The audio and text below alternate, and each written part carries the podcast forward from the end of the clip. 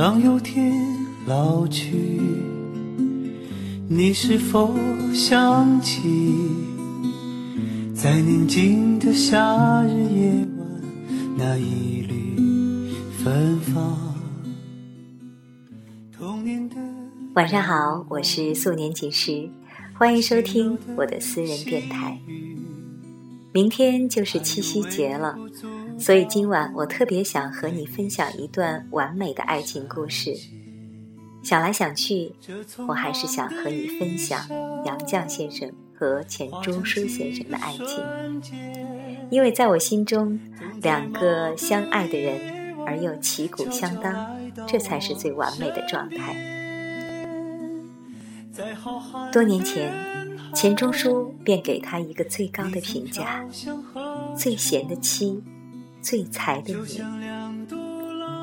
而杨绛先生在丈夫去世很多年以后，独自一人整理先生的学术遗物，笔耕不辍。杨绛先生在书中写道：“我第一次和钟书见面是在一九三二年三月。”他身着青布大衫，戴一副老式眼镜，眉宇间蔚然而深秀。见面时，他的第一句话就是：“我没有订婚。”而我则紧张的回答：“我也没有男朋友。”于是便开始鸿雁往来，越写越勤，一天一封。以至于他放假就回家了，我难受了好多时。冷静下来，觉得不好，这是 fall in love 了。一九三三年秋的一天，我给钟书寄了一封信，不巧被其父钱基博老先生看到，老先生招呼也不打，就擅自拆阅。后来，钟书跟我说，老先生看到信后对我大加赞赏，因为我在信中对老钱说：“现在无两人快乐无用，须两家父亲兄弟皆大欢喜。无两人之快乐乃彻始终不受障碍。”老先生边看边赞：“真是聪明人语。”一九三五年春，老钱获公费留学资格。那时我还没有毕业，但是考虑到老钱从小生活优越，被教养惯了，除了读书之外，其他生活琐事一概不关心，尤其是不善于生活自理，处处得有人照顾。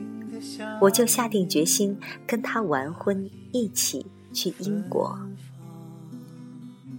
多年前读到英国传记作家概括最理想的婚姻，我见到他之前，从未想到要结婚。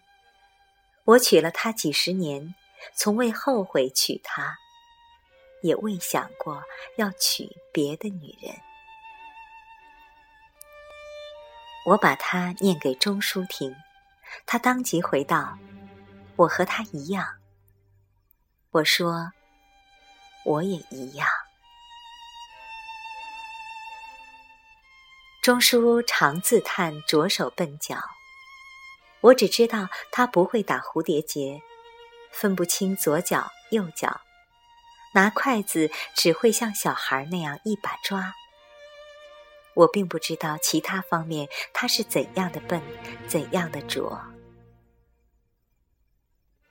一九七二年的早春。我们从干校回北京不久，北京开始用煤气罐代替蜂窝煤。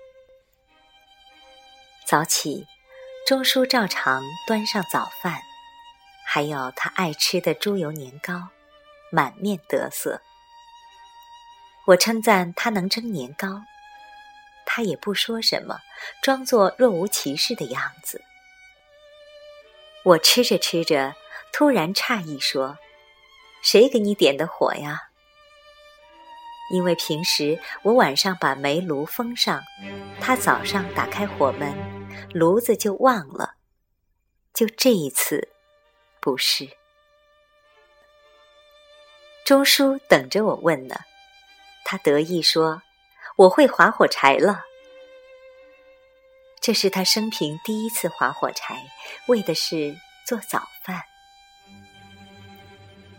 有位外国学者读了钟书的《围城》后赞叹不已，打电话说要见他。钟书在电话里说：“假如你吃了一个鸡蛋觉得很好，何必一定要去找下这个鸡蛋的鸡呢？”我们在清华养过一只很聪明的猫。钟叔说：“它很有灵性，特别宝贝。猫儿长大后，半夜和别的猫儿打架。钟叔特备长竹竿一支，倚在门口，不管多冷的天，听见猫儿叫闹，就急忙从热被窝里出来，拿了竹竿赶出去帮自己的猫儿打架。”和我们家那猫儿争锋打架的情敌之一是近邻林徽因的宝贝猫，他称为他一家人的爱的焦点。我常怕钟叔为猫而伤了两家和气，引用他自己的话说：“打狗要看主人面，那么打猫要看主妇面了。”他说。理论总是不实践的人制定的。在牛津，我怀上孩子了。钟叔谆谆嘱咐我：“我不要儿子，我要女儿，只要一个像你的。”我对于像我并不满意，我要一个像钟书的女儿。女儿又像钟书，不知是何模样，很费想象。我们的女儿确实像钟书，不过这是后话了。在我住院期间，钟书只一个人过日子，每天到产院探望，常苦着脸说：“我做坏事了。”他打翻了墨水瓶，把房东家的桌布染了。我说：“不要紧，我会洗。”墨水呀。墨水也能洗，他就放心回去。然后他又做坏事了，把台灯砸了。我问明是怎样的灯，我说不要紧，我会修。他又放心回去。下一次他又满面愁容，说是把门轴弄坏了，门轴两头的门球脱落了一个。门不能关了，我说不要紧，我会修。他又放心回去。他感激之余对我说的“不要紧”深信不疑。我住产院时，他做的种种坏事，我回语后真的全都修好。钟叔叫了汽车接妻女出院，回到寓所，他炖了鸡汤，还剥了碧绿的嫩蚕豆瓣儿，煮在汤里，盛在碗里，端给我吃。钱家的人若知道他们的大阿官能这般伺候产妇，不知该多么惊奇。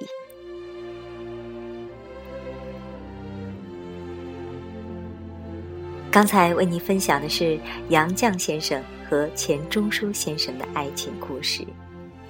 明天就是七夕节了，在这里也祝天下有情人终成眷属，祝相爱的两个人白首偕老。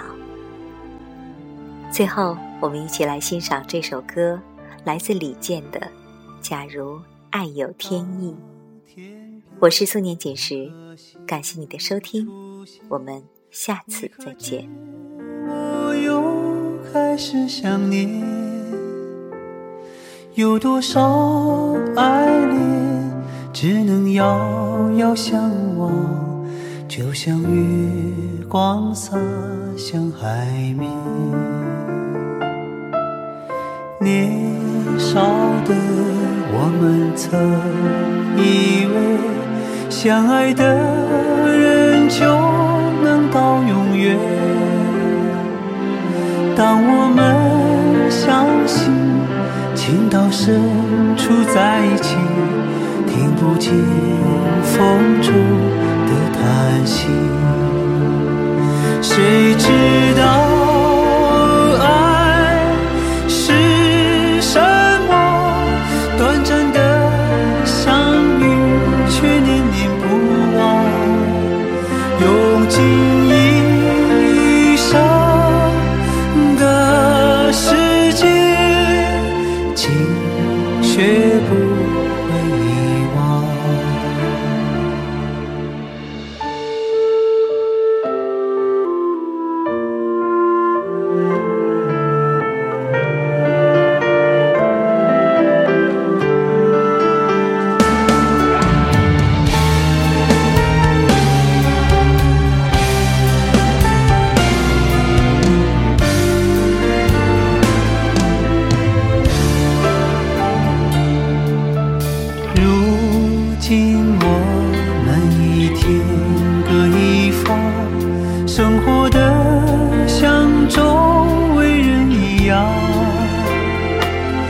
眼前人给我最信任的依赖。但愿你被温柔对待。多少恍惚的时候仿佛看见你在人海川流。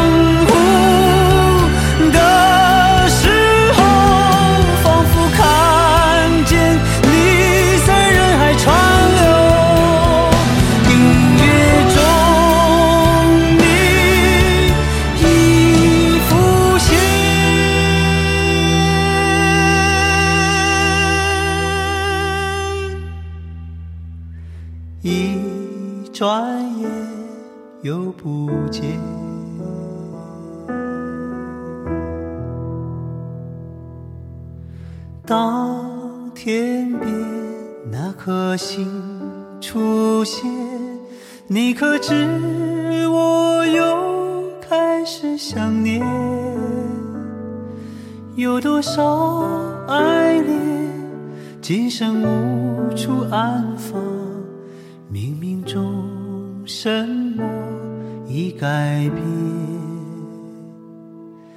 月光如春风，